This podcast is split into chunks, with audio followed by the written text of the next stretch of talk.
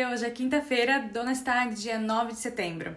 Na Alemanha, a corrida eleitoral está a todo vapor e a Merkel surpreendeu com a forte defesa ao seu candidato Armin Laschet. A atual chanceler disse que os alemães podem escolher aí entre continuidade com seu partido ou arriscar um governo da SPD, Verdes e possivelmente a esquerda. Só que as críticas dela aos shows da SPD acabam sendo difíceis de engolir pela população, que sabe que ele foi o braço direito dela por anos. Scholz é atualmente ministro das Finanças e vice-chanceler da Alemanha.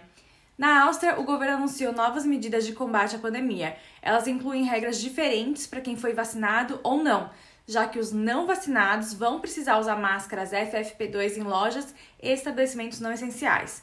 Além disso, se a taxa de ocupação dos leitos da UTI subir mais, não vacinados podem ser excluídos de gastronomia noturna e grandes eventos, que passarão a aceitar então apenas vacinados e recuperados.